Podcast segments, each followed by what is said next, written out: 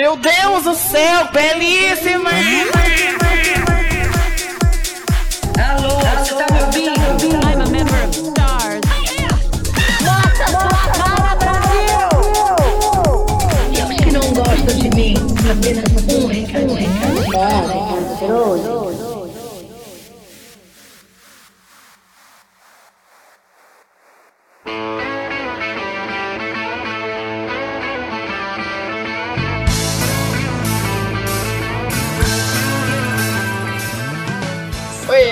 Oi, eu sou o Cris e se ninguém te falou que a vida seria assim, eu vou estar lá por você. Nossa! Ah, que fofinho, Valerie, você é meu chuchu.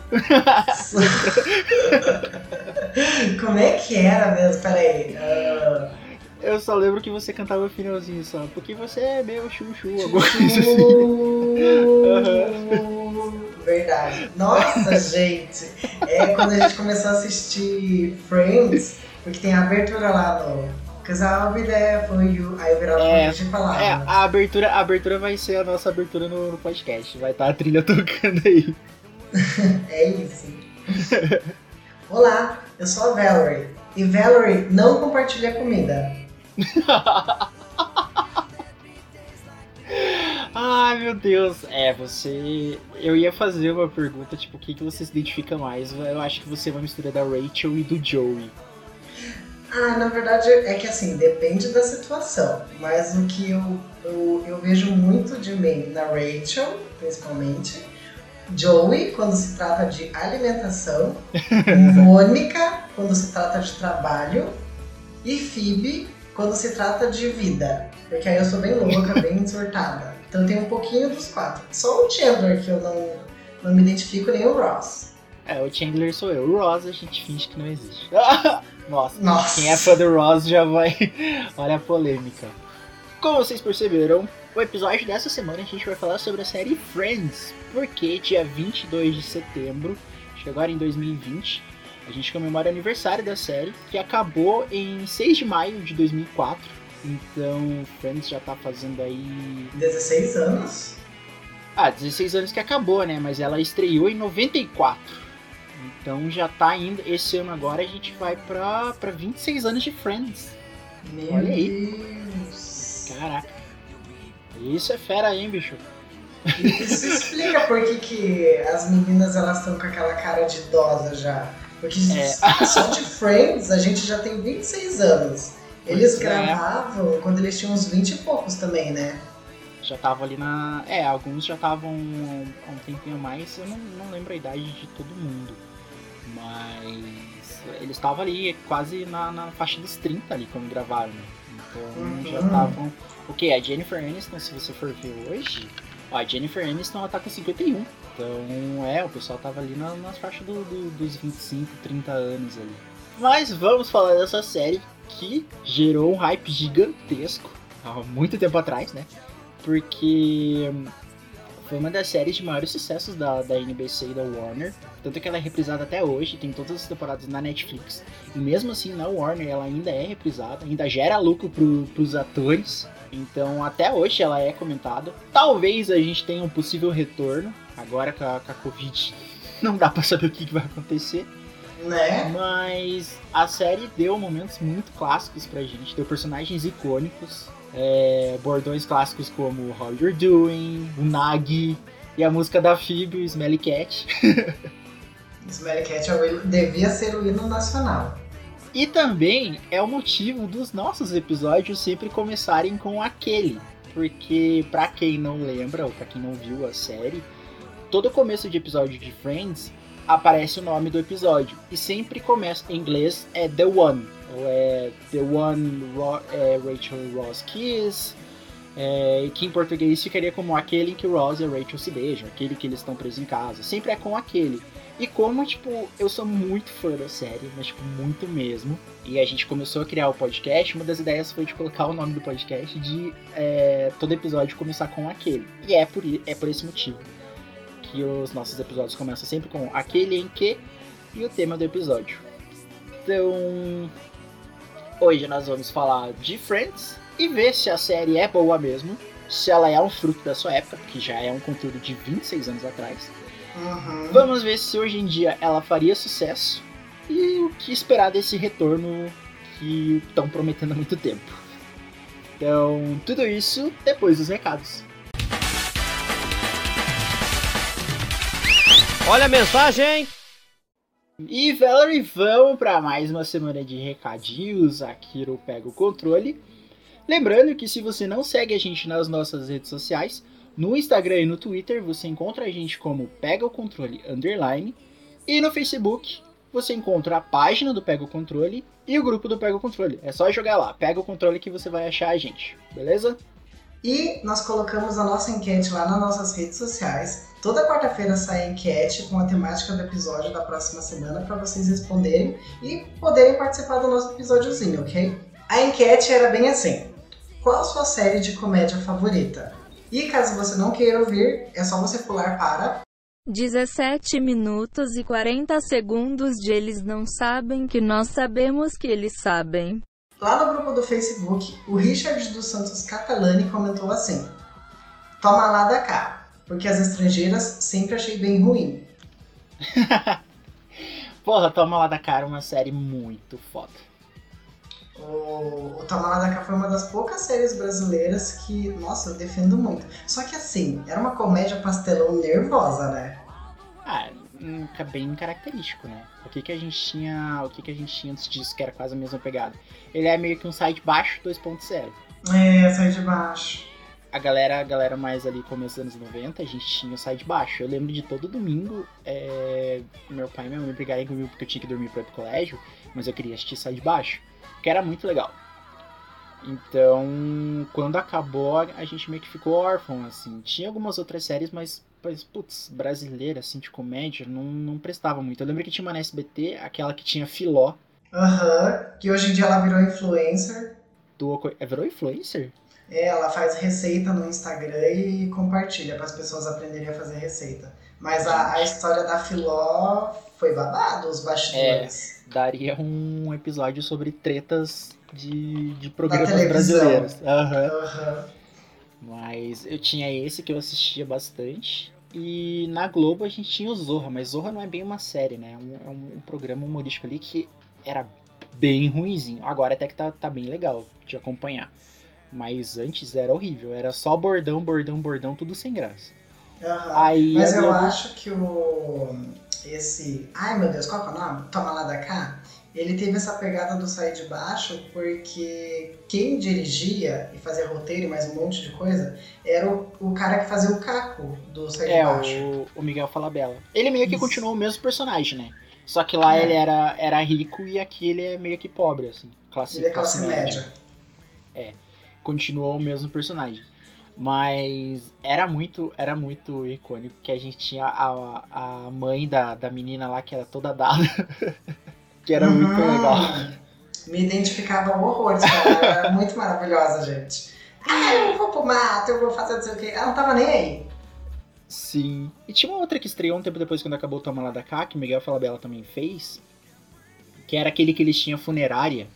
Ah, aham. legal. Era legal legal. também. Mas também acabou a primeira temporada, tipo, morreu, assim. Voltou depois, já daí a galera já não. É, não importava tanto. Chaves conta como comédia brasileira, porque é só aqui que passa. Ah, você jura, né? A Raquel Lima comentou lá no grupo do Face. Eu amo Friends. Ah, meu Deus. Agora, Brooklyn Nine-Nine eu não curti. E The Big Bang Theory eu vejo graça em algumas piadas. Eita. Ainda bem que ela falou de Então, Friends. Então, O Brooklyn- The Big Bang Theory é uma série que, assim, os diálogos são muito rápidos, é, as piadas são bem fracas. Eu achava que era uma série é, de nerds para nerds, no fim das contas descobri que não, porque tem um monte de estereótipo. Aham. Eu, assistindo, não consegui ter paciência com aquilo, porque o Sheldon, ele fala muito rápido, e aí eu não consigo entender o que ele tá falando, e aí, tipo, quando a piada tá no final, e aí vem o, o som de risada no fundo, eu falo assim, nossa, sério que era É. pra rir nesse momento? Principalmente com aquela coisa do Bazinga. Ai, pelo amor de Deus. Sim. Teve o The Big Bang Theory, eu comecei a assistir porque foi na época que, que virou moda, né? Você ser nerd. Aí eu falei, ah, vou, vou dar uma chance pra ver como que é. Mas assim, eu não achei nada assim engraçado. Eu entendi, tipo, eu não ria das piadas, eu entendia algumas piadas. Então, eram coisas tipo de, de física ali, química, que tipo, não é o que eu manjo. Eu não entendo nada de física e química. Mas algumas piadinhas, alguns nomes que eles davam ali de, de físicos, essas coisas, eu, eu até entendia e era legal. Só que. Cara, não, não era tudo aquilo que, que, que o pessoal falava. E tinha uma coisa que era que a gente conversou um tempo atrás, a gente conversou, eu, você e o Toro, que, que a gente perguntou para ele por que, que ele não gostava. E ele falou que a, a, a visão que a gente tem ali é, do, é a visão da Penny, dela conhecendo o mundinho nerd deles ali. Então, para ela, eles são mega bizarros. Então, essa é a visão que todo mundo tem dos nerds. Não é uma série de nerd, assim. Ela é uma série de você rir dos estereótipos do, do nerd. Então, ela é mais uma série depreciativa. E, e, realmente, você vendo por essa ótica, não, não é muito legal, não. E tem e Brooklyn Nine-Nine, você já viu? Não tive paciência também. Brooklyn Nine-Nine eu comecei a assistir, mas eu não cheguei até o fim da primeira temporada. É, é um humor de, era um humor diferente do que, eu, do que eu esperava.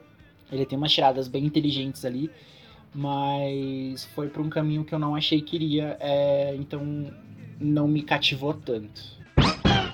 E o Matt Mad Dog, nosso amigo lá do Próxima Faixa, que já gravou com a gente aqui. Além disso, confira o episódio que a gente gravou com ele. A gente já gravou com todos os meninos do Próxima Faixa. Eu e a Valerie já fomos pro Próxima Faixa também, já gravamos com eles. Então tem episódio para vocês conferir lá. Ele mandou que fica com Parks and Recreation, amo, e 30 Rock. Ou em português é 30 Rock. Apesar dessa segunda ser facilmente cancelável hoje em dia. Parks and Recreation eu terminei, maratonei ela esse. Né, na, na, na pandemia, eu maratonei, porque eu tava assistindo e assisti um episódio, aí passava uma semana assistia outro e tal. Mas na pandemia eu sentei e eu maratonei. E assim, é maravilhoso. Parks and Recreation. Resumindo, você não tinha o que fazer, né? ah, tinha, pô. Correr atrás de frila. Mas nas horas vagas eu parava pra assistir. O que, que eu fazia? Eu trabalhava, Aí dava ali, tipo, 9 horas, quando eu falei, cara, eu não vou mais ficar na frente do PC até meia-noite, até 2 horas da manhã.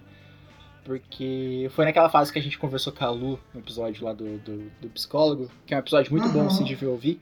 Que foi que eu falei, cara, não adianta eu ficar aqui me matando de trabalho, sendo que não vai aparecer aqui. Eu tenho que esperar pra, pra ver o que que vem. Então, tipo, dava ali 9 horas, eu parava, tudo desligava o computador, deitava na cama e eu ficava jogando e assistindo Parks and Recreation. Então, tipo. E eu ia assim, como é 20 minutinhos cada episódio, eu ia super rápido. Eu via muitos episódios, eu ia até o quê? Uma e meia, uma hora da manhã, uma e meia da manhã, às vezes, quando eu passava do horário, assistindo. Que era muito legalzinho. E a dublagem, geralmente série americana, quando você dubla, perde um pouco da graça, mas mesmo assim eu achava era bem legalzinho dublado. Eu não tenho opinião. É, é eu já tentei, eu já tentei fazer a Valerie assistir e ela não, não curtiu. Ai, não tenho paciência, gente. Ou tem que ser um humor muito escrachado, ou tem que ser um humor inteligente. Mas não um humor inteligente do tipo Big Bang Theory, pelo amor de Deus. É, não. O, o Parks, ele é. Eu comecei a assistir ele porque eu fui procurar The Office, que todo mundo fala que é uma série muito boa. E realmente ela é engraçada. O problema é que ela é engraçada no quesito de vergonha alheia. Uhum. E eu me uhum. sinto muito mal com pessoas com vergonha alheia. Então eu não consigo assistir The Office, gente, porque é muito vergonha alheia e eu fico mal vendo a galera, tipo, constrangida o tempo todo no episódio. Aí eu fui pro Parks and Recreation, que é na mesma vibe de, ah, é um documentário que estão fazendo da prefeitura e tudo mais. Só que ele é mais leve. Ele não é tão vergonha alheia assim. Então eu consegui acompanhar e eu achei gostosinho de assistir e é bem legal. Agora, essa Third Rock, um malu... em português é um maluco na TV. Já gostei do nome. Eu não. Tem um elenco bom, tem a Tina Fey, Alec Baldwin. Gente, Parks and Recreation em português é Confusões da Leslie. Quem é Leslie? É a personagem principal da série. Ah, tá. Gente, a série é sobre parques e recreação. Em português ficou Confusões da Leslie. Por isso que eu prefiro Kim Schmidt. Ai, meu... Nossa, Kim Schmidt é tão bom. Eu tenho que terminar de assistir.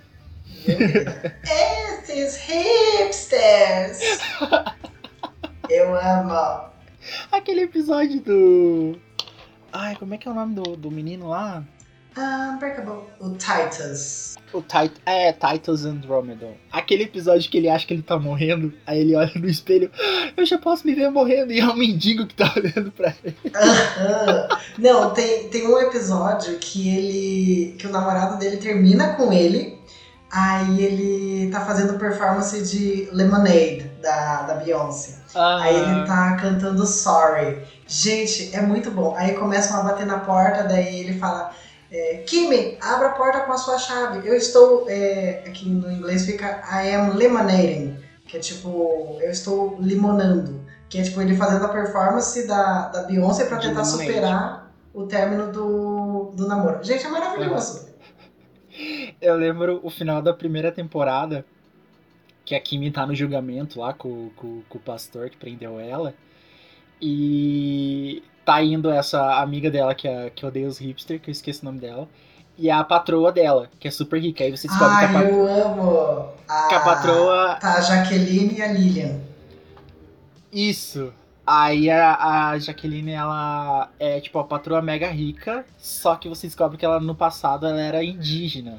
E tipo, Uhum. e a família dela são de índios ah, nativos americanos. E ela tá lá, e eles ensinam ela a, a cuidar dos búfalos. E tem uma hora que ela tá explicando isso pra Lilia no carro. E é tipo, é bem lindo assim a passagem dela. É, é por isso, hoje em dia eu devo muito a, a minha herança nativa americana e tal. Daí elas passam da rua, olha lá, um búfalo. Aí a Lilia, nossa, aquilo dali que é um búfalo. E elas passam. Aí, tipo, a câmera vira pro mato e é um cervo que sai do mato. Nossa! Perdeu direito. Gente, eu ri tanto nessa hora. É muito engraçado. E é um humor muito bobo. É um humor muito bobo, mas é um humor muito legal. É, eu gosto desse tipo de humor, assim, humor besta ou humor inteligente. Mas agora, humor que fazem com, tipo, vergonha alheia, ou então quando é esses humor que é inteligente demais, que quase ninguém entende, ah, eu tenho preguiça. O O Romano comentou lá no Instagram.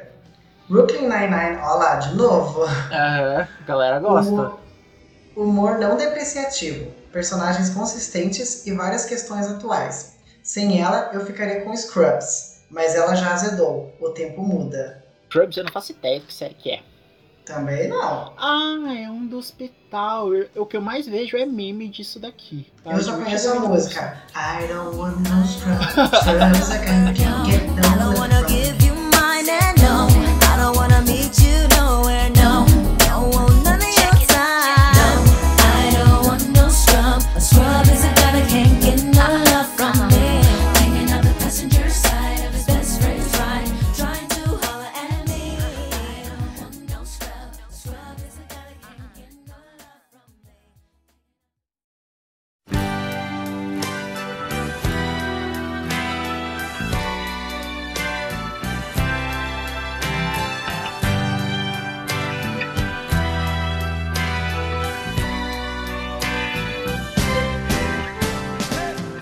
pra gente começar falando da série, Valerie, você lembra quando que você viu Friends a primeira vez? E eu vi Friends a primeira vez foi. Nossa, foi por causa de uma prima minha. Eu tenho duas pessoas na minha família que são surtadas por Friends. A primeira é o Christian Eu. e a segunda é essa prima minha. Tanto que eu estava mexendo no Facebook hoje, no meu horário de almoço, e ela tinha postado uma referência que tem no. Qual que é essa série de policial? É Brooklyn Nine-Nine? Brooklyn Nine-Nine. Aham. ela postou que é uma referência de Brooklyn Nine-Nine, que eles fazem referência ao Friends, porque ela quer casar no dia 15 de não sei que mês lá, que é o dia em que a Mônica casou com o Chandler. Aí eu falei, cara, se ela soubesse que a gente tá gravando sobre Friends, Vai surtar. mas foi ela que me apresentou Friends, e aí ela tinha, óbvio, né? Ela tinha todos os DVDs de todas as temporadas do Friends. Aí eu assisti, acho que a primeira e a segunda com ela. Uhum. E foi aí que eu comecei a, a gostar da série. Mas eu nunca fui muito fã, assim, do tipo, nossa, vou assistir horrores. Até porque quando eu comecei a assistir Friends eu era bem mais novo, né? Então tinha coisa de faculdade, estudo, então não conseguia parar pra assistir uma série. Hoje em dia eu consigo parar pra maratonar, que nem tô maratonando The Boys agora. Mas antes não dava pra fazer isso. É. E uma porque ela passava em canal fechado, né? Sim, Ela não era uma, uma série que. Geralmente a- as redes brasileiras aqui elas passam a, a série no, dublada e tudo mais, mas elas passam aqui depois de muito tempo quando ela acaba. Tipo, Maluco no Pedaço, a gente foi assistir um bom tempo depois, mas era uma série que já, já tinha passado, já tinha acabado lá fora. E depois que veio pra cá. Então, eu acho que Friends estreou em 94, em 94 tinha o quê? Três aninhos. A gente só Eu foi ter TV. um ano.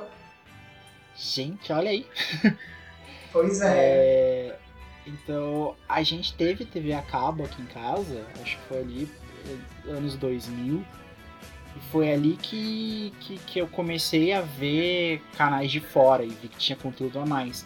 Mas eu tinha o quê? Ali nos anos 2000, tava fazendo, tava fazendo 9 anos, 9, 10 anos. Eu ia na TV a cabo pra assistir desenho. Ali pra assistir série, e era uma série adulta até. Por mais que é uma série de Sim. comédia, Friends trata de, de temas adultos da época. Hoje em dia tem muita coisa ali que, que, que né? É, tem alguns episódios que, tipo, você poderia muito bem cancelar Friends na internet. Aham. Tem alguns episódios bem errados. Mas é aquela coisa de a gente tem que colocar essa série é uma que realmente tem que colocar no contexto da época. Uhum.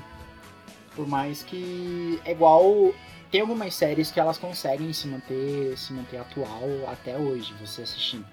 Ahn, pô, não querendo falar, mas tipo, Chaves é muito óbvio. Ela tem algumas piadas ali, algumas situações que ficam atual até hoje. Lógico, é uma série super antiga, não tem tecnologia e tudo mais. E Friends também tem algumas questões que dá pra você levar até hoje, mas tem muita coisa que era fruto da época. Eu acho que, que esse é o peso de você assistir Friends hoje. Que é muito difícil de você. Se você não nasceu naquela época ali, você não viveu aquilo, é muito difícil de você se identificar. Não, e outra coisa que tinha o bloqueio pra eu poder assistir o Friends é que eu não tinha TV a cabo em casa. Aham. E era caro para você assistir. Ou você tinha que ter a TV a cabo, que daí você tinha que pagar uma assinatura mensal, ou Sim. você tinha que ter um aparelho de fita cassete. No começo era fita cassete. Aí depois Aham. vem o, o DVD. Então você tinha que comprar um aparelho de fita cassete, comprar as fitas cassete, aí às vezes você poderia comprar um box ou a fita separada. Então essa, essa coisa era muito cara. E hoje em dia, que existe o serviço de streaming, se você quiser assistir todas as temporadas do Friends, você consegue. Você paga uma Uhum. taxa fixa ali, do tipo, no máximo uns 50 reais. Tô, tô até exagerando. Mas você paga uma taxa fixa e você consegue assistir todas as temporadas do Friends. Antes, você pagava 50 reais por um DVD do Friends. De uma temporada. Aí, tipo, Sim. você tinha que gastar uma média de 500 reais pra você conseguir assistir todas as temporadas e o negócio ia ficar entulhado na tua casa. Porque você ia terminar todas as temporadas e ia ficar com um monte de fita. Então, às vezes, também não compensava, sabe? Sim. Ah, e quando eu, quando eu tive a TV a cabo, eu lembro de passar, às vezes, pela Warner Bros., ah, pela Warner, o canal da Warner, e tá passando Friends ali. Mas era justamente aquela coisa, tipo, ah, eu já sabia o que que era, era uma série de comédia, era uma série de comédia, mas era uma série de comédia que tratava de temas adultos. Então, pra uma criança, não, não fazia sentido muita coisa do que tava acontecendo ali. Eu acho que o contato que eu tive depois foi muito tempo depois. Acho que foi de um. de um. A gente tá seis anos juntos. Foi de, um, de uns seis anos praticamente que eu comecei a, a procurar Friends, procurei pra assistir, que eu me empolguei e falei, ah, vou dar uma chance e, tipo, desde então eu me apaixonei, assim. Então eu já conheci há muito tempo, mas é mais recente esse, esse, esse amor pela série que eu, que eu tenho. Não, o Christian, ele é tão fissurado pela série que ele lava a louça assistindo a série, ele desenha assistindo a série, ele faz tudo assistindo a série. É o meu comfort zone. E ele tem a pachorra de dizer pra mim que ele consegue fazer duas coisas ao mesmo tempo. Consegue nada. eu já assisti tanto que. E é engraçado que toda vez que eu assisto, eu dou risada das mesmas situações, assim, eu acho engraçado as mesmas situações. E eu consigo, mesmo, mesmo não estar tá prestando atenção ali, eu sei o que, que tá acontecendo, eu consigo identificar o que, que tá acontecendo. E é uma série que me ajudou bastante com o inglês, porque. Ai meu Deus, eu vou soar muito escrotinho agora, mas eu não preciso de legenda pra assistir Friends. Ah, meu Deus, coitada. eu consigo traduzir tudo, sabe? Ai meu Ai, Deus. que dó. Eu não Que preciso mais de dessas superação. coisas. Caramba, nossa, eu até chorei aqui. Meu Deus do céu. Vou ter que interromper a gravação, gente, porque eu tô chorando. Eles não sabem que sabemos que sabem que sabemos. Mas, Valerie, qual que é a Hum. história de Friends? Pra galera que nunca assistiu. O que, que Friends Peraí, trata? antes que você fale, é, uma das coisas que. Porque eu fiz curso de inglês em. Ah, num programa lá que teve do governo, muito bom, inclusive. E aí, uma das coisas que o professor falava era pra gente assistir séries em inglês. Ouvir Ah. em inglês, aí depois você lê a legenda em inglês e depois a legenda em português. Não ouve em português. Você faz os dois processos em inglês e só lê em, em português. Aí a série que ele indicava justamente era Friends, porque os diálogos da série eles não são uma linguagem muito formal, justamente porque é para poder manter é, essa vibe da comédia, que não vai ser um negócio muito difícil, e também para que várias pessoas consigam ter acesso, né? Porque não dá para eles colocarem palavras muito difíceis numa série de comédia, porque aí você delimita muito o teu público.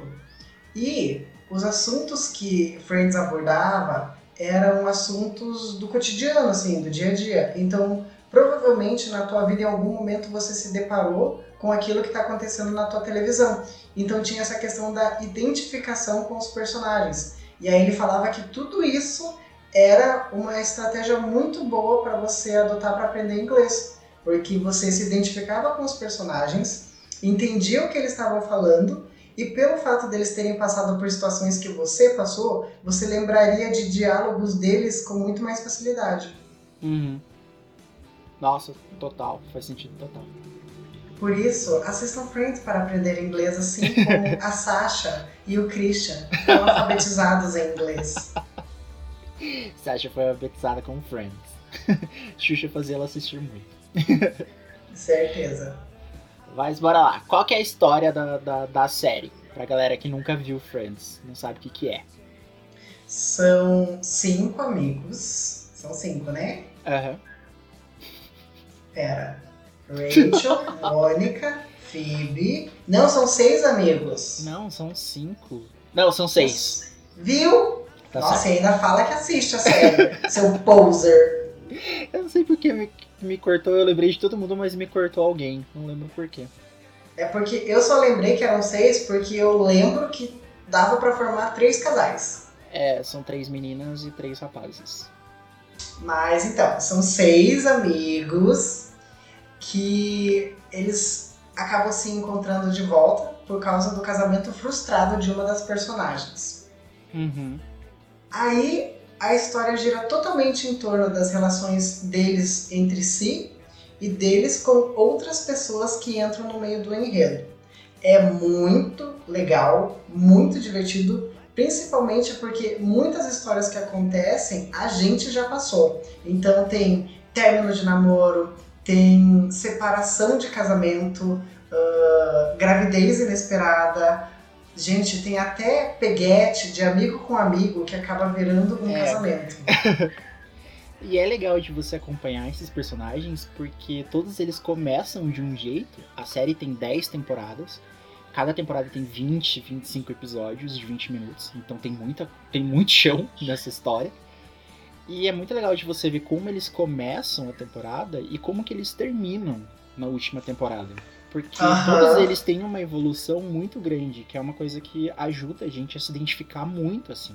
A gente tem os personagens da série são a Mônica, Mônica Geller, que é irmã do Ross. E ela mora num Ross apartamento. Matthews. O hilário Ross Matthews. É, e ela mora no apartamento com no mesmo andar do Chandler, Chandler Bing, e do Joey, Joey Tribbiani. E eles têm um lugar em comum que eles sempre se encontram, que é um café, que é ali em Nova York, que hoje em dia esse café é famoso. então a galera pode ir lá visitar. É, quase todos os episódios giram em torno desse café também, eles sempre se encontram ali. Então eles estão ali com- conversando e tudo mais. E eles encontram a personagem da Jennifer Aniston, que é a Rachel Green, que ela fugiu de um casamento. E ela acaba saindo disparada pela cidade, ela para nesse café e ali ela encontra a Mônica. E todos eles, tipo, já conviveram um tempo atrás, todos eles eram amigos. A Rachel era amiga da, da Mônica, estudou junto com ela, fez faculdade junto com ela. O Ross era paixão, tinha uma- um crush platônico pela Rachel quando ela era mais nova também. Um crush platônico nada, era um amor nervoso. Era- né? Ele era o psicopata da Rachel. Ah, o Chandler, ele fez faculdade com o Ross, então eles já se conheciam. O único dali, os únicos dali que são meio que de fora é o Joey, que depois a gente descobre que ele tá morando há pouco tempo com, com o Chandler. E a Phoebe, que é colega de, era colega de quarto da Mônica. Então elas dividiam um apartamento até que a Phoebe foi morar sozinha. Então essa é meio que a história, o centro, o, o mote principal ali é a Rachel encontrando a Mônica e elas decidem morar juntas. Meio que decidem não, né? Porque a Rachel simplesmente fala pro pai dela que vai morar com a Mônica e a Mônica não tem escolha. Meio que decidem pela Mônica. Tanto que é bem legal, né? Que ela tá falando com o pai dela e ela. Não, eu vou morar com a Mônica. Aí, tipo, todo mundo olha pra Mônica e da Mônica. É, eu acho que ela vai morar comigo, então. É como se em toda a minha vida todo mundo sempre me dissesse: Você é um sapato, você é um sapato, você é um sapato, você é um sapato. Então só hoje eu parei e disse: E se eu não quiser ser um sapato? E se eu quiser ser uma bolsa? Ou, ou sei lá, quem sabe, um chapéu? Não, eu não quero que compre um chapéu pra mim. Eu tô dizendo que eu sou um chapéu. É uma metáfora, papai. Dá pra ver porque ele não entendeu, né? Olha, escuta, papai, a vida é minha. Tá, tá bom, eu vou ficar aqui com a Mônica. É, eu acho que já decidimos que ela vai ficar aqui com a Mônica. É bem legal. E acho que dá pra falar que os personagens principais. Quem que será que é o personagem principal da série? Então, eu, eu sinto que existem os. é, eles tentaram fazer com que ninguém fosse principal, mas sempre tem um personagem que se destaca. Eu vejo muito a Rachel, bastante destacada na série, a Mônica também.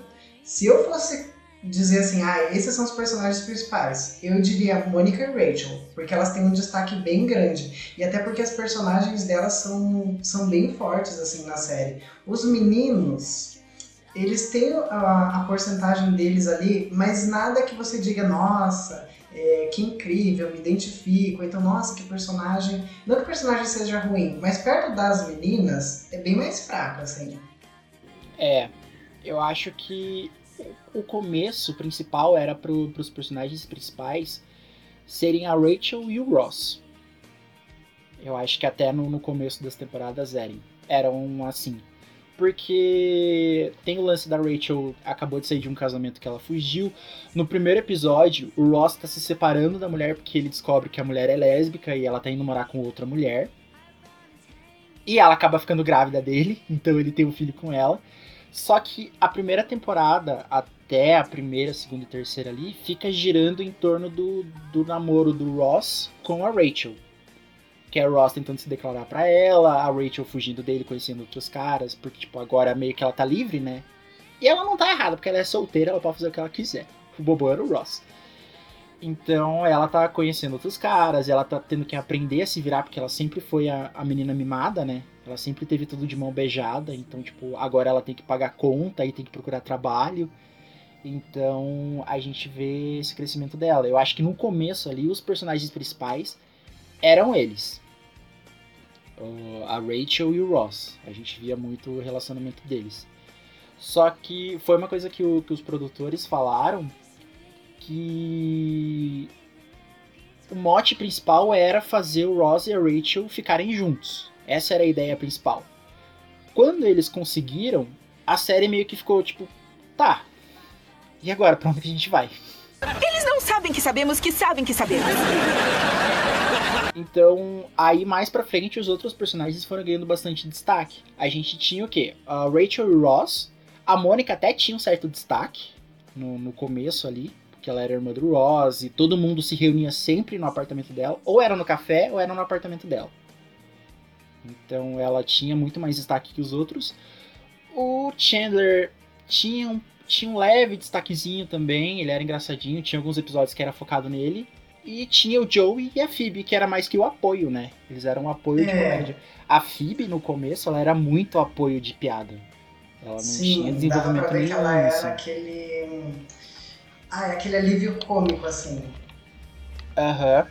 Que às vezes quando a coisa tava muito. Porque às vezes tinha, tinha alguns assuntos bem pesados, assim.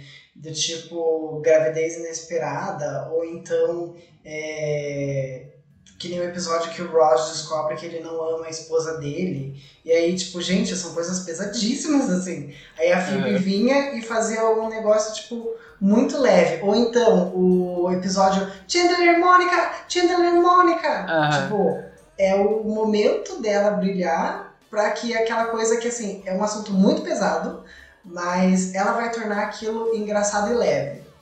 Uhum. E o Joey era aquele. Era bem estereotipado, né? Tipo, ele era meio bobão, assim, era o cara que queria pegar toda a mulherada, assim, que aparecia. Então ele era o típico cara gostosão da, da, da série. Que qualquer É o que vem. padrãozinho que a gente É. conhece, não é mesmo? Hoje em, dia, hoje em dia é o padrãozinho. É aquele cara que vai te bloquear no Grindr, no Tinder, no Facebook e em todas as outras redes sociais. Uhum. Mas ao longo das temporadas a gente vai vendo essa evolução porque a Phoebe ela vai deixando de ser o alívio cômico pra ganhar um destaque.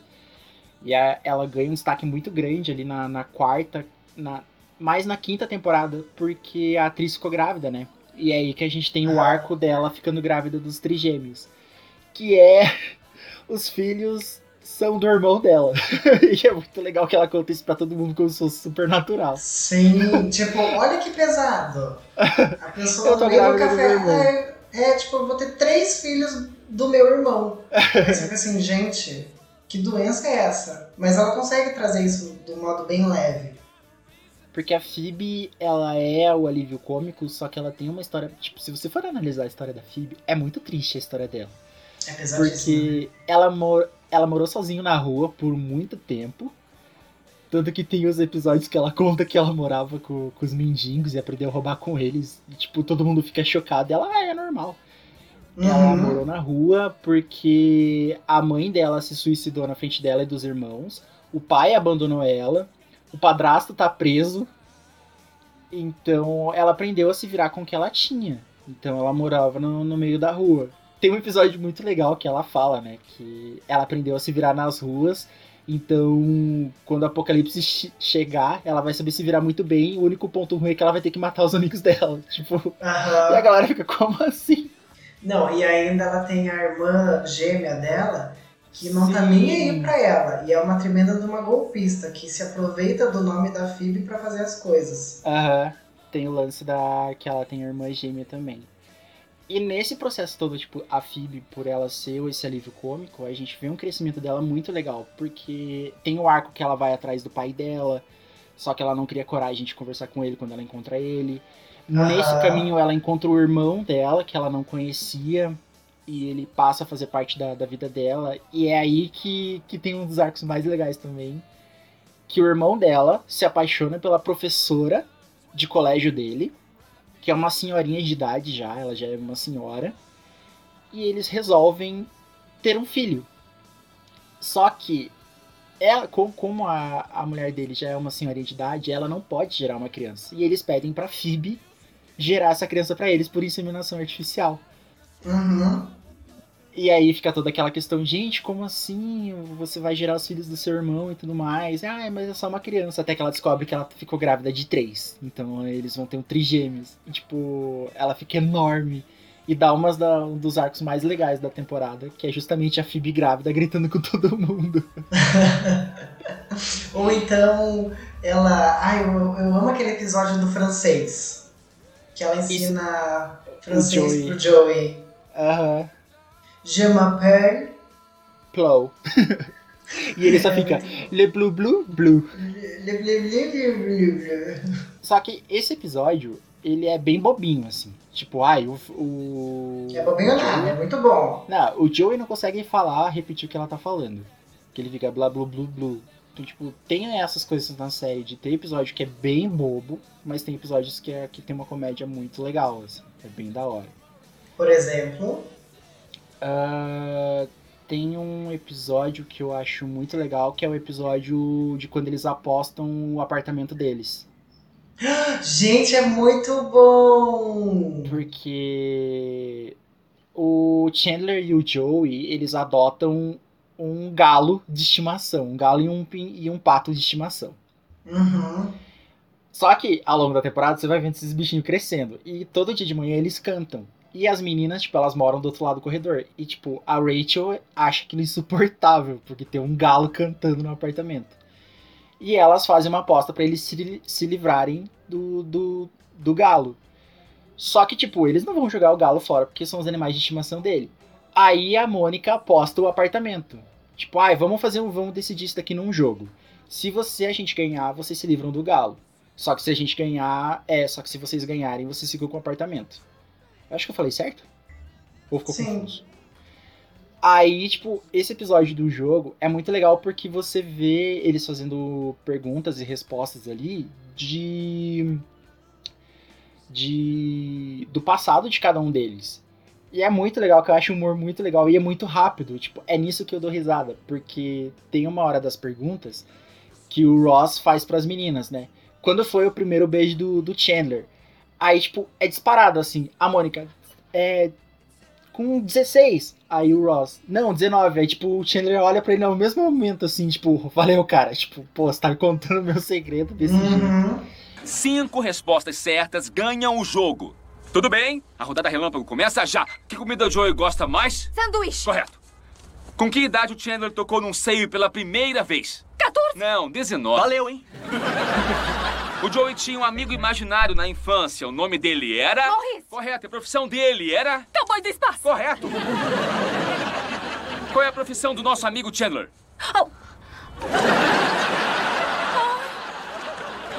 Ai, meu Deus. Tem, tem a ver com números. E processos.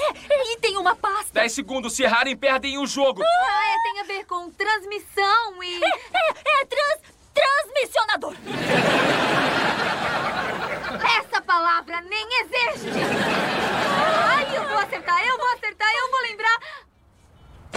Meu Deus! E é uma jogada de humor muito rápido. Então, esse, esse episódio é tipo, é um humor bem inteligente, porque mexe com o passado deles ali. E é bem rápido. E tem os episódios que são bem mais bobinhos, assim, a- as piadas às vezes. Geralmente os mais bobinhos envolvem o Joey. Igual o episódio que ele enfia a cabeça no, no frango. Tipo, quem que vai fazer aquilo normalmente? Ai, sim, socorro. Então, acontece esse- esses tipos de, de humor. Eles não sabem que sabemos que sabem que sabemos. É, agora a gente precisa falar sobre o maior bromance do Friends. Joey Chandler.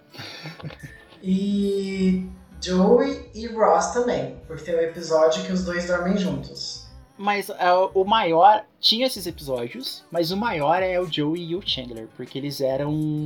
Eles moravam junto, né? Eles eram colegas de quarto.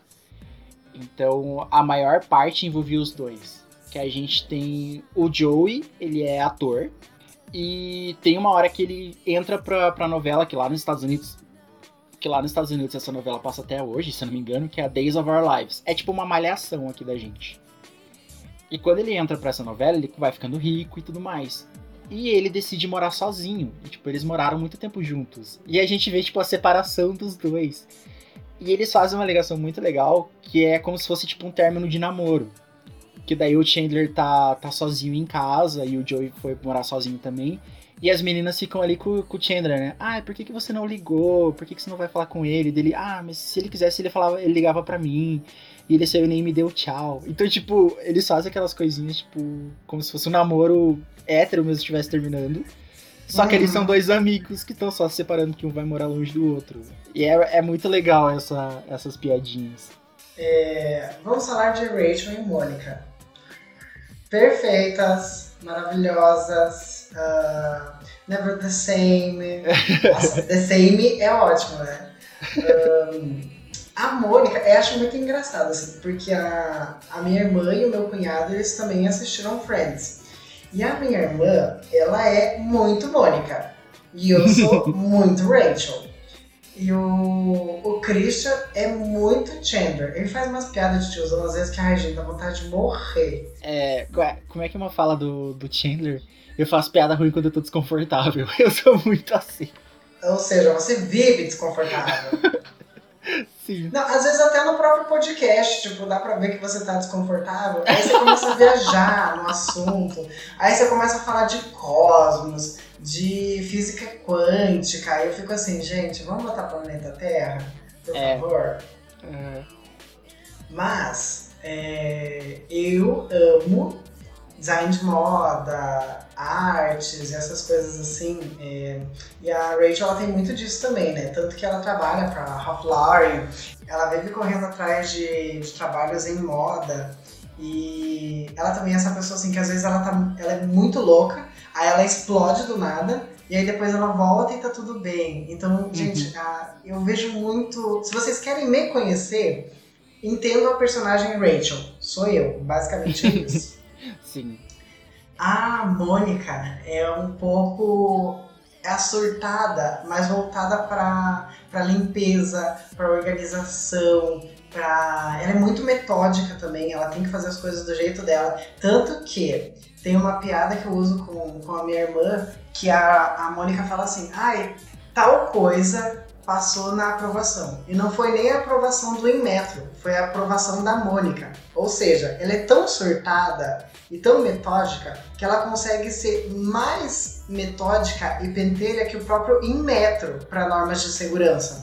Ela tinha Então- um toque agressivo, assim. Nervoso, assim. Ela era muito louca, ela limpava a casa inteira, ela exigia dos outros umas coisas assim que, tipo, gente, nenhum ser humano ia fazer aquilo, mas ela exigia que as pessoas fizessem, porque era o melhor para manter a casa limpa, era o melhor no trabalho. Mas em relação a isso também, eu achava que ela era uma, uma personagem muito real. Porque ela era surtada, mas no momento que eles precisavam mostrar realidade, fraqueza nela, ela era muito fraca. Então, tipo, ela Aham. chorava, ela tinha crises de ansiedade, ela tinha crises de choro, ela recorria pro pai e pra mãe dela. Então, por mais que ela fosse essa pessoa assim, bem doida, dava pra ver que ela tinha um lado muito humano. Uma coisa que a Rachel não tinha tanto. Principalmente pelo fato dela ser mimada. Então, ela não. Parecia que ela não tratava os problemas dela como ela deveria tratar, sabe? Muitas vezes ela fugia É. dos próprios problemas. É, tem uma coisa que acontece bem no, no primeiro episódio, que ela tá procurando emprego. A Rachel, né? Ela tá procurando emprego, que agora ela vai morar sozinha com a Mônica, então ela tem que pagar as contas. Aí, tipo, todo mundo vai procurar emprego, ela vai procurar emprego e de repente ela volta pra casa cheia de sacola de roupa, assim. Aí todo mundo, ué, mas você já começou a trabalhar. E ela, que ia trabalhar? Eu passei numa loja e comprei um monte de coisa, é bem mais legal. Adivinhem. Arrumou um emprego? tá brincando? Eu não sei fazer nada. Riram de mim em 12 entrevistas hoje. Engraçado, você tá super feliz. É, também ficaria se encontrasse as botas de Joanne Dave com 50% de desconto. É, você me conhece muito bem. E, tipo, todo mundo corta os cartões dela logo em seguida. E a Mônica tinha essa coisa dela ser mais controladora e tudo mais, que acho que é justamente por causa da infância, né? Porque tem episódios da infância que contam dela e que a Mônica, na verdade, ela era obesa. Então, quando a gente vê ela na série, ela é toda magrinha e tudo mais. E, e- nossa, tudo mais. Ela era magrinha e tudo mais. E na infância, não, ela sofreu muito bullying por ela ser gordinha. Então, os pais zoavam ela, preferiam muito mais o Ross, porque ele era primogênito e era homem do que, do que ela, então ela tinha que se impor muito mais pra ganhar a atenção deles. Então, tem tudo isso também. Então, acho que é isso que pegou a, a coisa controladora dela, assim, de ser meio possessivona. Mas eu, eu vejo a trajetória da Phoebe e da Mônica como uma trajetória de superação. Uhum. Porque elas começaram a história de vida delas muito mal E com o passar da, do seriado e das temporadas, você vai vendo que elas vão avançando na vida. A Rachel, eu vejo como uma história de humanização, porque ela começou muito egoísta e muito egocêntrica, e com o passar do tempo, ela se tornou um pouco mais humana e dedicada para as outras pessoas. Até porque vem Aham. a Emma depois, né? Então, tipo, ela tem que cuidar de um outro ser humano, de uma outra vida. E aí dá pra ver que muitas vezes ela não faz coisas que ela gostaria de fazer, do tipo largar o emprego, ou então é, sair viajando pelo mundo, que era uma coisa que ela faria com certeza, porque ela sabe que tem um bebê ali. Então ela tem que cuidar daquele bebê e prover sustento, alimentação e tudo mais. Então ela começa a ficar um pouco mais adulta e um pouco mais humana. Uhum. Ah, acho que o que pegou bastante dela, que mudou muito assim o personagem, foi a questão dela ser mãe solteira, né? Aham. Nessa era uma coisa que a gente não esperava, assim, da, pro personagem dela, e quando a gente tem a notícia de que ela vai ficar. De que ela vai ser mãe e ela preferiu encarar todo esse processo sozinho, sem depender do, do, do Ross, que era o, o pai da criança, porque eles estavam brigados, é, muda muito assim o personagem dela, né? E deixa, deixa o arco dela bem mais divertido também. Tem alguns personagens que, que, conforme vai passando, que eles fazem umas combinações assim que você não espera que, que case muito bem. Porque, digamos, o, o Joey ele funciona muito com o Chandler, porque eles são os amigos Sim. ali. A Mônica funciona muito com, com a Rachel, né? E a Phoebe, ela funciona com, com o Ross, porque a Phoebe, ela é, tipo, ela é hippie, ela é toda voada, ela acredita em misticismo e coisas do passado. E o Ross, ele é aquele personagem, tipo, tudo perfeitinho, certinho, e tudo tem que estar certo pra ele, porque a carreira dele deu certo, ele seguiu isso da vida inteira que ele quis. Não, e ele é exatas e ela é humanas, né? É, então, tipo, tem muito disso. Cada um deles ali funciona com, com o par, mesmo que não seja o, o par principal, assim, que, que foi projetado a história. E conforme vai passando os episódios, eles vão meio que mudando. A Phoebe larga de, de, de fazer as piadas com o Ross e ela começa a aparecer muito em cena com o Joey. E a mecânica dos dois é muito divertida, a Phoebe e o Joey. Porque ela é aquele personagem, tipo. é, meio largado, assim, e o Joey é o personagem bobão. Então, tipo, os dois juntos, ela vive passando a perna nele, ele passa a perna nela também, só que funciona os dois. É legal de você ver. E tem ah, o Ross, chega um momento que quando ele tá namorando com a Rachel, ele passa a viver mais com a Mônica e com os namorados da Mônica. Então, tipo, os dois você vê aquela convivência de irmão que você não via no começo. E o Chandler, ele é o piadista e tu, também serve como alívio cômico também da, da série. Só que ele, eu acho, os episódios que ele funciona, que, que ele passa com a Rachel, eu acho os mais engraçados. A mecânica dos dois. Eles não sabem que sabemos que sabem que sabemos. É, Você lembra do episódio da, da Rachel e do Chandler que eles encontram uma torta na frente da casa deles que foi entregada errado? E de, tipo, o episódio gira em torno deles ficarem comendo a torta que foi errado pra casa dos outros? Não, eu acho que Nossa. esse eu não assisti. Não lembra que eles acham uma torta que era da vizinha. Aí, tipo, a vizinha foi viajar e eles ficam, ah, mas vai vencer, né? E se a gente deixa lá e vai estragar? Então, tipo, eles vão e comem. Aí depois eles entram e acham, tipo, na frente da casa deles que entregaram errado. Aí eles vão e comem. Aí tem uma hora que eles brigam pra devolver e caem no chão e eles começam a comer do chão. Você não lembra? Não, não assisti. Gente, esse episódio é muito legal, que é a mecânica dos dois. Funciona muito legal. Tem um episódio quando o Chandler começa a namorar a chefe da Rachel. Ai, aham. Nossa, gente. que eles fazem uma coisa meio 50 tons de cinza. Não tinha na época, né? Veio depois. Mas a chefe da, da Rachel era muito chata. E Uhum. ela prende o Chandler na sala, de, na sala dela com uma algema. E ele tá só de cueca na sala dela. E é bem no dia que ia sair o, tipo, meio que o amigo secreto, assim, da firma. Aí a Rachel vai invadir a sala com uma outra funcionária lá pra ver o que, quem que pegou quem na lista. E quando elas abrem, tá tipo o Chandler de cueca. Gente, eu acho esse episódio muito hilário, muito hilário. Porque daí fica aquela. é, se, a, se a Rachel libertar o, o Chandler, a chefe dela vai saber que ela invadiu a sala dele. Uhum. Então, tipo, e se ele sair dali, ele vai saber que aconteceu alguma coisa. Tipo, se ela deixar ele ali, ele vai ficar preso o dia inteiro. Então, tipo, fica nesse joguinho assim, ah, o que, que você vai fazer pra, pra eu te libertar e você não contar e tal. É uma mecânica muito legal. Quando tá os dois, eu acho que eles funcionam muito bem. A partir da quinta temporada, que dá um, a reviravolta, que é o Ross falando o nome errado no altar. Ai, gente do céu. Ai, sério mesmo?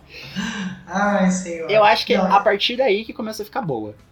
Não, esse enrosco da, da Rachel e do Ross, pelo amor de Deus, é muito, muito enrosco, porque daí ele traiu, é bem captou, né? Ele traiu ou não traiu? Ele podia ou não podia? Aí ela, ela quer porque quer justiça, mas ela também ainda gosta dele. E aí, de repente, ele casa com uma outra. Aí, na verdade, ele gosta da Rachel. Tipo, meu Deus do céu! Se decidam. É, porque a gente veio na, na primeira temporada, tinha essa mecânica dos dois. Será que eles vão ficar junto? Aí no final da primeira temporada, o Ross vai viajar e volta pro Japão, volta do Japão namorando. Aí Aham. a gente fica, ah, tá, eles não vão ficar juntos. Só que daí dá aquele enrolo todo, eles acabam Eu ficando juntos. acho que a atriz que faz a namorada do, do Ross, eu acho, não tenho certeza, mas eu acho que é a mesma que faz aquela do restaurante do Michael Kyle. Aham. Eu só tenho crianças. duas mãos. É a mesma. É a muito mesma? legal. Aham, é a mesma atriz. Ah, mas eu sabia. Ela é muito legal. Então na segunda a gente tem essa coisa, tipo, ah, é agora que é, a Rachel namorou a primeira temporada inteira e o Ross queria ela. Agora o Ross tá namorando e a Rachel quer ele. Aí até que no final da temporada os dois ficam juntos. Aí na terceira temporada foi justamente o que aconteceu. O motivo principal da série era juntar os dois. Agora que a gente juntou, tá ficando chato. Aí a gente tem a separação deles, que eles brigam porque a Rachel consegue o emprego que ela quer, só que o Ross é ciumento pra caralho. E ele acha que ela tá saindo com, com, com o Mark, que é o cara que trabalha com a Rachel. E ele acaba traindo a Rachel depois deles darem um tempo. Não vou passar pano pro Ross, eles deram um tempo, não era pra ele lá trair ela. Eles não terminaram. Você acha que, que tá certo no, na hora que você dá um tempo? Qual é a sua opinião, Valerie? A minha opinião, eu prefiro não comentar. Dar um tempo não é fim de namoro, gente. Você tá dando um tempo de ver outra pessoa pra vocês se pensarem. E o Ross foi lá e ficou com outra menina e dormiu com essa menina. Então, gente, é um episódio muito triste. Eu, eu choro nesse episódio. Ele tá chorando agora. É verdade. Ai, gente, é muito triste e é engraçado ao mesmo tempo, porque é... tá a Mônica e a Phoebe se depilando no quarto. Meu o- Deus, olha o- Lembra? o contexto. Com, com a cera que elas veem a menina na propaganda e a cera Que dói ela sofre. caralho. Ela sofre um monte. Aí entra o Chandler e o Joey, porque eles vão pegar alguma coisa com elas, e nesse meio tempo o Ross e a Rachel entram brigando na casa. Aí eles se trancam no quarto e tipo, eles ficam trancados no quarto, ouvindo eles tretando. E as piadas vêm dali, mas no outro cômodo tá tipo uma cena muito triste porque o, o Ross e a Rachel estão terminando. Gente, sério, é muito triste, assim, tipo, você acompanhar eles e você ver a- é, como que eles terminam, a Rachel chorando e o Ross chorando pedindo desculpa. É, é bem foda, assim. É bem término de namoro. E aí a quarta temporada fica esse enrosco também de, ai, será que eles vão voltar e vão pedir desculpa um pro outro? E não, até que Ross encontra uma outra menina e depois de um mês ficando com ela, ele decide se casar porque ela é o amor da vida dele. E na, no final da quinta temporada ele se, se casa com ela, só que na hora de dizer o nome dela no altar, ele chama ela de Rachel. E aí todo mundo, "Ah, meu Deus, e agora fudeu, cagou com o casamento inteiro. E eles estão em outro continente, né? Eles estão na, na, na Inglaterra, porque a menina é de lá e queria casar lá. E aí que dá o plot twist de tudo, porque aí o Ross se separa e acontece um outro casal que a gente não achou que ia acontecer nunca, Aham. que é Mônica, toda cheia do, do toque, toda séria, querendo ter filhos e tudo mais, que casa com. Que casa não. Que dorme com o Chandler, que é o, tipo, o porra louca do, do grupo, que faz piada com tudo e não leva nada a sério. tiozão. Aham. E tipo, gente, é muito legal os dois como casal. E é um casal que cresceu muito na série. Que eles começaram de um jeito, nesse plot twist os dois ficaram juntos que ninguém achou que eles iam ficar juntos, e eles terminam de um jeito muito bonito na série. Eles não sabem que sabemos que sabem que sabemos. Tá, mas agora a pergunta que não quer calar. Qual é o emprego do Chandler? Meu Deus! Até hoje ninguém conseguiu descobrir. Como é que é? Ah, eu não sei, não lembro em português como é que ela fala, mas em inglês ela fica. Here, transporter, transporter! E tipo, a Mônica, isso nem é uma palavra! ninguém sabe. Do... Acaba a série e ninguém sabe o que, que o Chandler trabalha. É um dos maiores segredos da série. Achei. Porque- Ah, Chandler Bing foi um processador de dados. Emprego esse desconhecido pelos seus amigos. E odiava esse trabalho, até que na nona temporada ele finalmente teve coragem de se demitir para trabalhar com publicidade, trabalho que ele gostava de verdade. sim. Nossa, processador. Ele era um processador de dados. O que, que um processador de dados faz? Resumindo, ele trabalhava com o quê? Fica aí a dúvida. Se você é processador ou processadora de dados, comenta nas nossas redes sociais qual, qual é as funções que você faz. Porque, gente, tem até salário aqui. Quanto que é um processador de dados? Olha, 1.505 reais, hein? É, não. Não ganha muito bem, não. Mas vai que tem benefícios. É, Gente, na, na época da série, o Chandler era um dos mais ricos, né? O Chandler, a Sim. Mônica e o Ross. Eles eram os mais ricos, assim. Porque a Mônica sustentava ela e todo mundo. Porque todo mundo ia comer na casa dela. O Ross, ele trabalhava no museu, ele era paleontólogo. E dava aulas na, na faculdade. Então ele ganhava bem. E o Chandler fazia processamento de dados. E ele sempre falava que, que recebia bem. Ganhava muito. O Joey fazia muito freelance. E ele era ator. Então ele não ganhava bem. A Rachel, até ela ir trabalhar na Bloomingdale's, ela trabalhava como garçonete, então ela não ganhava muito também. E a Phoebe, a gente não sabe como a Phoebe se sustenta. Ela vive de luz. Ela é um ser iluminado e é isso. Porque Ela vivia da Phoebe- música dela. É, mas assim, a Phoebe era conhecida por não cantar bem. Ah, mas as pessoas pagavam justamente para que ela parasse de cantar. Então ela ganhava bem. E com o passar do tempo ela virou massagista. É, mas ela não durava muito porque ela tinha o costume de, quando o cliente era muito bonito, ela assediava os clientes. Então ela nunca Péssimo, durava. é. Péssimo. Se fosse hoje em dia, ela, nossa, tinha sido canceladíssima. É, hoje em dia. E é justo o que dá pra gente fazer agora, né? Closes errados da, da série. Uhum. Tinha muito machismo. Principalmente por parte do Ross. Tanto que o Ross a gente nem falou tanto porque o Ross é um dos personagens que a gente não gosta. Porque ele era muito ciumento, ele era muito machista com a Rachel. Ele não aceitava ela trabalhando, não aceitava outros caras falando com ela. É, no final da série, a Rachel recebe uma proposta de trabalhar na França com o que ela mais sonha, que é tipo, ela só vai acompanhar desfile e falar de moda. E o Ross convence ela a ficar por puro machismo. Porque ele não quer ficar longe dela e ela tem que ficar ali trabalhando perto dele. Então, tipo, isso é um close bem errado, assim. Uhum. Ah, uma outra situação que era bem que era bem chata de ver era tinha a questão de sexualidade do Chandler eles faziam muita piada com, com o fato do Chandler às vezes parecer bem bem gay porque Uhum. até no começo desenvolvendo o personagem era pro Chandler se assumir gay mas eles abandonaram essa ideia porque não não não conseguiram desenvolver mas tinha muita piadinhas dele ser, ser gay, assim. Algumas situações também, tipo, ah, eu vou usar uma bolsa e as meninas ficarem, tipo, falando muito. Nossa, isso daí é coisa de mulherzinha e tudo mais. E eram umas piadinhas que hoje em dia, tipo, não faz sentido nenhum, assim.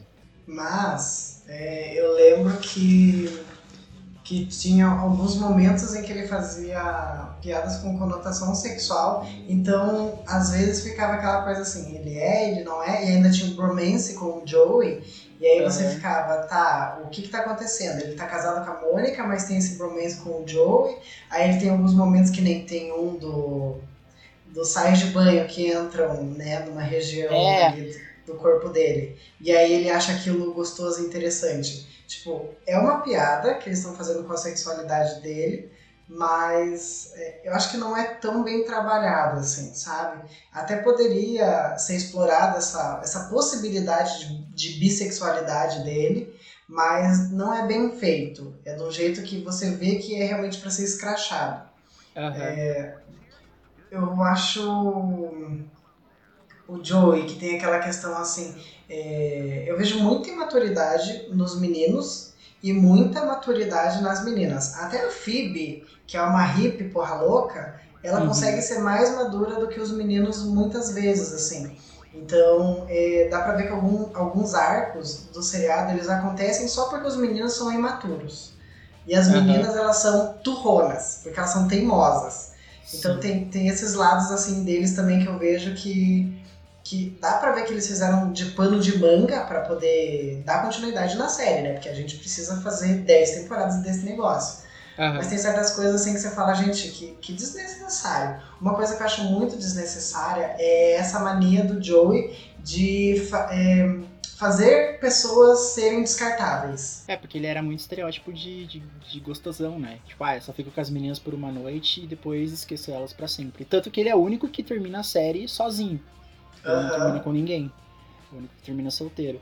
Até tinha um. Eu lembro que tinha um episódio que ele conhecia uma menina, que era na época que a Rachel tava morando com ele.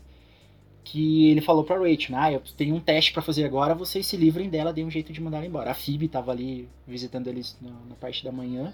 E, tipo, a menina começa a conversar com a Rachel e com a Phoebe, e as duas se apaixonam pela menina. Aí, tipo, elas querem Sim. fazer de tudo pra menina ficar com o Joey. Aí, tipo, é o primeiro episódio que o Joey fica assim, tipo, nossa, é, realmente eu tô gostando de alguém. E no final a gente descobre que a menina é a mesma coisa que o Joey. Tipo, ela queria se livrar do Joey porque ele não é o cara pra casar, ela só queria dormir com ele. Então, tinha justamente isso. Ah, uma outra coisa que era close errado é a questão que os produtores, eles falaram depois de muito tempo, que eles falaram que hoje em dia eles veem que era uma coisa que eles deviam ter insistido muito em manter. Que era de ter mais um elenco diverso, né? Na série. Aham. Porque todo mundo ali é branco. Então, os cinco amigos são brancos. Quase todo, todo mundo que aparece no, no começo, personagens secundários, personagens principais, são todos negros. É é, são todos brancos. É difícil Ah, de ter um tá. aparecer. É, eu ficava falar, tipo, como ué, assim? Racismo reverso? agora? Racismo reverso aqui não. Tá, Racismo reverso não. Porque a gente até tem uma personagem que negra que aparece mais pro final, que é a, a menina que namora o Ross. Mas aí foi justamente no final que eles. é, que a gente tava tendo, querendo aquela coisa de ter elencos mais diversos, que foi uma coisa que eles conseguiram incluir mais pro final. Só que no começo da, da, da série era aquela. as- a produção, né? Não incluía muitos personagens principais negros. Então é uma coisa que eles sentem, até sentem vergonha de não terem batido o pé e ter feito na, na época. De ter um elenco mais, mais diverso. O supra-sumo do Close Errado é Rachel namorando Ah, lá vai. Joey. É um casal que não funciona. Tanto que durou poucos episódios.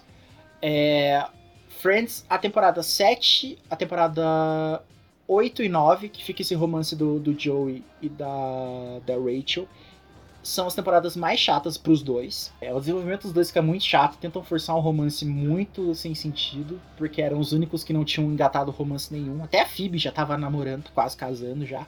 Então, eles tentaram forçar uma coisa que até virou piada. Lembra do, do Good Place que a gente estava assistindo? Sim. Que rola uma piada que, tipo. Eu esqueci o nome do cara lá, que é o, o deus que cuida da, da- do, do lugar bom, que ele fala pra menina, ela fala assim, ah, eu tô me sentindo tão mal. Até parece que a, a temporada que forçaram a Rachel e o Joey, tipo, eu tô me sentindo tão mal nesse nível, assim. Então, tipo, Uhum. todo mundo concorda que não funcionou. Tanto que durou poucos episódios, os dois namorando, e eles acabam por um motivo muito ridículo. É, eles acabam porque a Rachel, quando ele beija ela, ela tem um impulso de dar um tapa nele. Então é por isso que eles terminam. Tipo, olha que coisa nada a ver. Pra terminar um casal que realmente não, não devia nem ter começado. Eles não sabem que sabemos que sabem que sabemos. Close certo. Ter existido. Aham. A evolução da Phoebe, eu achei que foi muito legal. A questão da, da Mônica, o, o arco da Mônica e do Chandler é muito bonito de você ver. Porque a Mônica sempre quis ter filhos, mas daí ela, ela, conforme, ela vive. Todos os namoros terminam porque ela quer ter filhos e os caras fogem dela. E com o Chandler acontece o, o contrário. Tipo, ela, ah, quando vier, vem. E até que acontece deles descobrirem que a Mônica não pode ter filhos. Aham. Nossa, isso é de cortar o coração. Foi tipo um choque assim muito foda, porque era o sonho dela desde criança. E a- o Chandler, os espermas dele são muito fracos. E quando eles chegam no, no, no ovário da Mônica, o ovário dela mata os espermas que chegam. Então, tipo. Não tem como eles ter filho de jeito nenhum, assim. E até que eles resolvem adotar. E isso é uma coisa muito legal, porque o processo de adoção é muito bonitinho de acompanhar, os dois juntos é uma coisa bem, bem legal. A Rachel tem um dos arcos de evolução muito bem desenvolvidos, porque ela deixa de ser Uhum. uma menina mimada e ela é, vira uma mulher adulta, forte, empoderada. É o, o, o empoderamento da época. Feminista. Aham, e ela vira uma mãe solteira, ela consegue se virar sozinha, é, ela vira uma, uma, uma profissional de sucesso, assim, então, tipo, é um exemplo muito bom de seguir, é o exemplo da Rachel. E por mais que ela seja porra louca, de ser mimada e tudo mais, ela sempre correu atrás do, do que ela queria e é um dos arcos bem legais de você acompanhar. Ah, tem uns temas que é, que é bem legal ali, tipo adoção, a, a gravidez da Phoebe, dela gerar os filhos do, do irmão dela. Eu acho muito bonito também a questão do pai do Chandler. Ah, sim, que o pai do Chandler é drag, drag queen. É, na Wikipedia tá que o pai do Chandler é, uma- é travesti. Mas é porque drag queen era travesti da época. Ah, tá. É tipo Tá. transformista. É, Na verdade, o pai do Ch- Chandler era pai do Chandler. Ele não se identificava como uma mulher. Pelo menos é o que dizem na série, né? Eu não, não Aham. cheguei a ver nenhum momento falando que ele se identificava como uma mulher, que era uma mulher. Até que é que também a gente tem que ver que na época tinha certos tabus que você não podia falar abertamente na televisão. Uhum. Um deles era identidade de gênero. Então, mas pelo menos até onde eu sei, era drag queen mesmo. Era um homem que por algumas horas vestia uma peruca e fazia os shows dele. Aham. É, porque ele Inclusive, sempre fala. belíssima. o Chandler sempre fala do, do pai dele, que é. Ah, meu pai era gay, ele dava em cima dos funcionários e tudo mais. E, tipo, tem essas piadinhas. Até do Chandler, tipo, muita coisa dele. De questionar a sexualidade dele é por causa do, do, do pai dele também, que ele ajudava o pai dele, tipo, a fazer unha, a fazer penteado, maquiagem. Era o Chandler que maquiava o pai dele. Então, tipo, tem essas piadinhas por causa disso. Mas a gente nunca, nunca vê ele. Aí Uhum. no episódio que. Na temporada que ele e a Mônica se casam, a Mônica exige, tipo, eu quero conhecer sua família, eu quero conhecer seu pai. E eu sei que você tem vergonha, é uma coisa que eu não entendo, então eu quero convidar ele pro nosso casamento. E o pai dele tem uma residência em Las Vegas, meu bem, olha aí, ó. Britney. Britney e Lady Gaga lutaram tanto, o pai do Chandler já tinha uma residência lá. Antes mesmo de RuPaul ter o re- o reality show dele, o pai do Chandler já tava em Las Vegas. Precursor. É. Aí quando a gente chega lá, a gente descobre que o, o pai do Chandler acabou. Provavelmente ele passou pelo processo de, de operação e agora ele é uma mulher. E é muito legal também isso que gera no casamento, né? Que a Mônica fala pra Rachel: Ai, tenta cuidar da. do. do pai do Chandler pra ele não encontrar a mãe do Chandler, porque os dois são brigados. Aí a Rachel, tá, quem que é quem? Porque ela nunca viu os dois. Aí a Mônica, é o de saia com o peito pra fora. Dela, tá, quem que é quem? Porque, tipo, os dois estão do mesmo jeito. É muito legal isso. Só que hoje em dia geraria um outro close errado. Sabe por quê? Sim. Porque o pai do Chandler é uma pessoa trans e quem fez o papel do pai do Chandler foi uma atriz. Então, hoje em dia a gente lutaria pra ter um personagem, uma pessoa trans fazendo o papel do, do pai do, do Chandler ali. Uhum, tipo Pose. É, ou até. É, faria muito mais, mais sentido chamar uma pessoa trans pra ser o pai do Chandler. Então hoje geraria um close errado, mas na época é, já era um passo. É, é aquela coisa assim, tipo. a- hoje em dia a gente critica muita coisa, a gente cancela muita coisa. Mas no contexto da época, era os primeiros passos que a gente estava dando para aceitação de gênero, transexuais, gays, lésbicas, travestis, bissexuais. Então, eram as representações que a gente tinha, que nem Vera Verão. Hoje em dia, Vera Verão é um personagem absurdamente escrachado, que poderia muito bem ser cancelado por ser o estereótipo de gay. Mas era o que a gente tinha naquele momento, porque É. se quisesse mais que aquilo, não ia ter nada. Então, dos males, o menos pior. É, mas tinha o da Vera Verão, era realmente o Jorge Lafon, ele era, era gay, né, e tudo mais. E na série, não. Era uma mulher fazendo o papel de, de, um, de um homem trans. É, mas o caso da, da Vera Verão é que tem muita gay que reclama porque ai, Vera Verão é o estereótipo de gay. Como que vocês podem enaltecer? Mas era a representatividade que a gente tinha acesso na época. Então só aquilo já era algo incrível, pelo fato de estar existindo. Uhum. E a, o pai do Chandler, depois, né, que na verdade se, é, se declara transexual, tipo, essa pequena representatividade já, já é alguma coisa significativa pra época. Era errado, mas foi um, foi um passo. E se você reclama da, da, da, da Vera Verão, que achava escrachado pra caramba, vai acompanhar a trajetória do Jorge Lafon, que é muito bonito e é muito da hora de você acompanhar a trajetória de vida dele. Eles não sabem que sabemos que sabem que sabemos. Uh, Valerie, melhor temporada e melhor episódio pra você. Ixi, ai Deus. Ai, na verdade, eu posso falar melhor personagem? Ai, Phoebe. Que Phoebe, tá louca?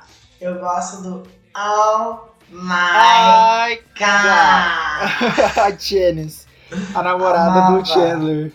Toda Ele vez vivia- que ela aparecia, eu dava um grito. Ele vivia terminando com ela e de repente voltava. Aí terminava e voltava. E até que ele termina de vez, assim. Né, e aí vai ficar com a Mônica. Mas ah, eu amava ela. As temporadas que ela aparece pra mim são ótimas. E ela sempre aparecia numa situação que ele tava extremamente desconfortável, né? No Uhum. final, lá, quando ele tá comprando a casa com a Mônica, e tipo, quem vai disputar a casa com eles é ela. é muito da É hora. muito bom. A personagem dela era uma das personagens que aparecia menos, mas toda vez que aparecia ela tinha um impacto forte assim na história. E sempre, cara, era incrível. Toda vez que ela aparecia, a história tomava outro rumo. Porque a Ah, é. personagem era tão forte que ela conseguia mudar totalmente a trajetória dos outros personagens. Eu achava ela incrível. Eu gosto da, da temporada da temporada 5, que é quando a Mônica e o Chandler, acho que é a 5 ou é a 6, acho que é a 6. Quando a Mônica e o Chandler eles começam a namorar, todo esse arco deles namorando e todo mundo descobrindo aos poucos, eu acho muito legal. E o episódio que mais incrível, que eu mais gosto, é quando a Rachel e a Phoebe descobrem dos dois juntos. Que daí a Phoebe vê os dois se pegando na janela e ela Mônica fica chocada. Mônica Aí depois rola toda aquela treta porque é, elas sabem que eles estão namorando e eles não sabem. Aí elas tentam fazer joguinhos contra eles, tipo, pra. Como que é a palavra? Chantagear os dois. Uhum. Aí a Mônica e o Chandler descobrem que elas sabem, só que elas não sabem que eles sabem. então, tipo, elas, eles, os dois começam a chantagear as duas. Que daí a Phoebe começa a dar em cima do Chandler pra deixar ele desconfortável. Só que daí, como eles descobrem, o Chandler começa a responder os flertes da Phoebe. Aí ela fica Uhum. desconfortável. Porque o Chandler tá prestes a trair a Mônica. É. Aí, tipo, até que a Rachel e a Phoebe descobrem que eles sabem que elas sabem, mas eles não sabem que elas sabem que eles sabem. Então, tipo, vira uma zona e uma bagunça. E termina com, com a Phoebe dando em cima do Chandler e o Chandler quase beijando ela, só que ele não consegue beijar ela porque ele diz que tá apaixonado pela Mônica. Aí todo mundo, caraca, a gente achou que vocês só estavam transando e vocês estão apaixonados mesmo. Uhum. Eu acho esse episódio muito legal, assim. É o, o ápice da, da, da série pra mim é essa temporada e é esse desenvolvimento deles. Um episódio que você chorou. Chorou algum?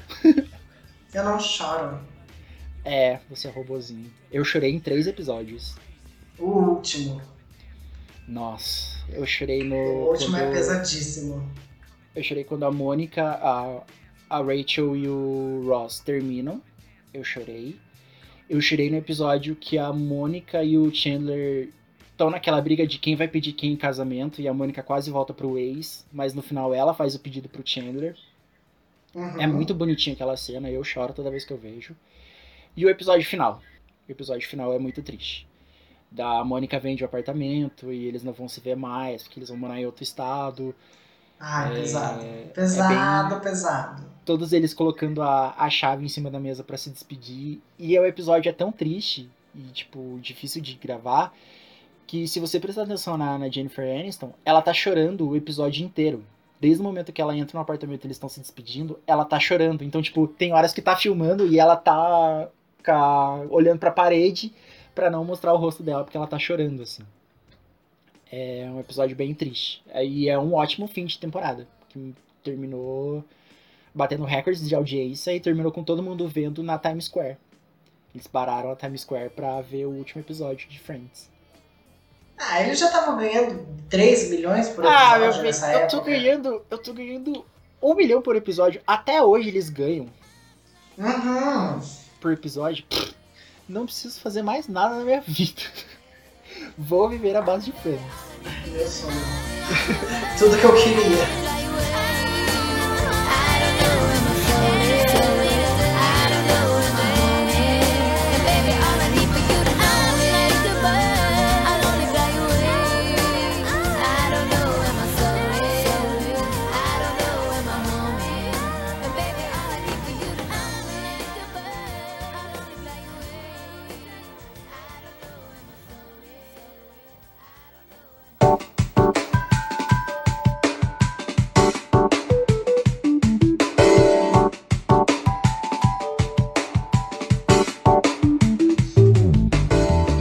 Chegamos ao fim, né, Valerie?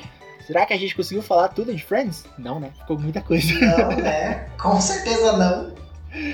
Mas se você não assistiu Friends até hoje, dá uma chance pra você assistir. É bem legal, é bem gostosinho, é bem leve. Você vai ver a diferença da época pros assuntos e temas atuais de hoje. Você vê que tem um contraste muito grande. É bem da hora. É bem legal. Ah, eu lembrei de uma coisa. Deles falando de Hum. videogame. Que tá o, o Ross e o Joey jogando no Play 1. Aí entra a menina lá que o Ross queria namorar e, tipo, ela entra de supetão, dele larga o controle e fala, nossa, Joey, eu não quero jogar videogame, isso daí é coisa de criança. E eu fico, "Ah!" Hoje em dia eles nem ligariam pra ela e iam ficar jogando de qualquer jeito. Né? Valerie, tem alguma coisa pra indicar pra gente essa semana? Assistam The Boys. Ah, tá assistindo, né? Eu comecei a segunda temporada agora. O que, que você achou? Legal. O que, que você achou do final da primeira? coisa, porque spoilers. É. O que, que você achou do final da primeira? Ai, foi um misto de, meu Deus, o que está acontecendo com. Gente, que tudo. foi mais ou menos isso, assim. E será que vem aí um episódio de The Boys? Ai, eu acho que não, hein? Tá bom. Não a pena. Tudo É, no meu bem. contrato não tava lá que era pra falar sobre The Boys. Vamos ter que rever esse contrato aí. Hum, tudo bem, a gente revê valores também. Obrigada. Eu essa semana tenho pra indicar uma, uma banda.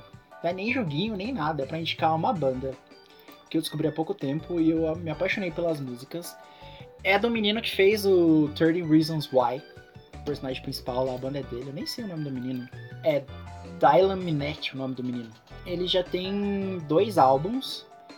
E, gente, é muito gostosinho, assim. Tipo, é um rockzinho, popzinho bem legalzinho de ouvir. As músicas são. Nossa, eu, eu adoro as músicas. Desde o momento que eu comecei a ouvir, é tipo um indie popzinho, assim. Que é uma coisa que, que, que eu curto muito. Tem uma Ah, vibe. É, tem uma vibe, uma vibe tipo meio no anos 90, assim, mas é bem da hora, é um indiezinho bem gostosinho. O nome da banda é The Wallows. Ah, procurem a música Are You Bored Yet no, no YouTube. Vocês vão ver. Cara, é, é bem gostosinho. É muito legal de ouvir. Então fica a minha sugestão essa semana pra vocês ouvirem uma banda nova, que é a Wallows. E eu acho que é isso, né, Valerie?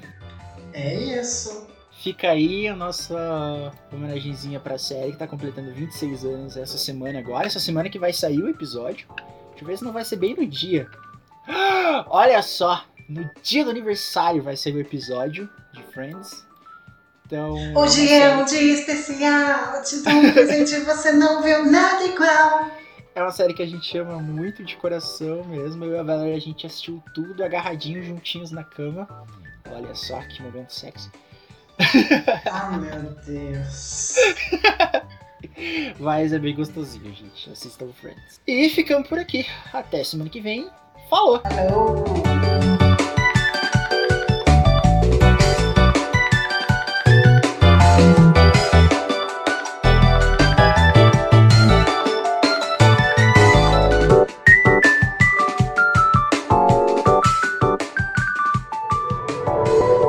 Este podcast faz parte do movimento LGBT Podcasters. Conheça outros podcasts através da hashtag LGBT Podcasters ou do site www.lgbtpodcasters.com.br.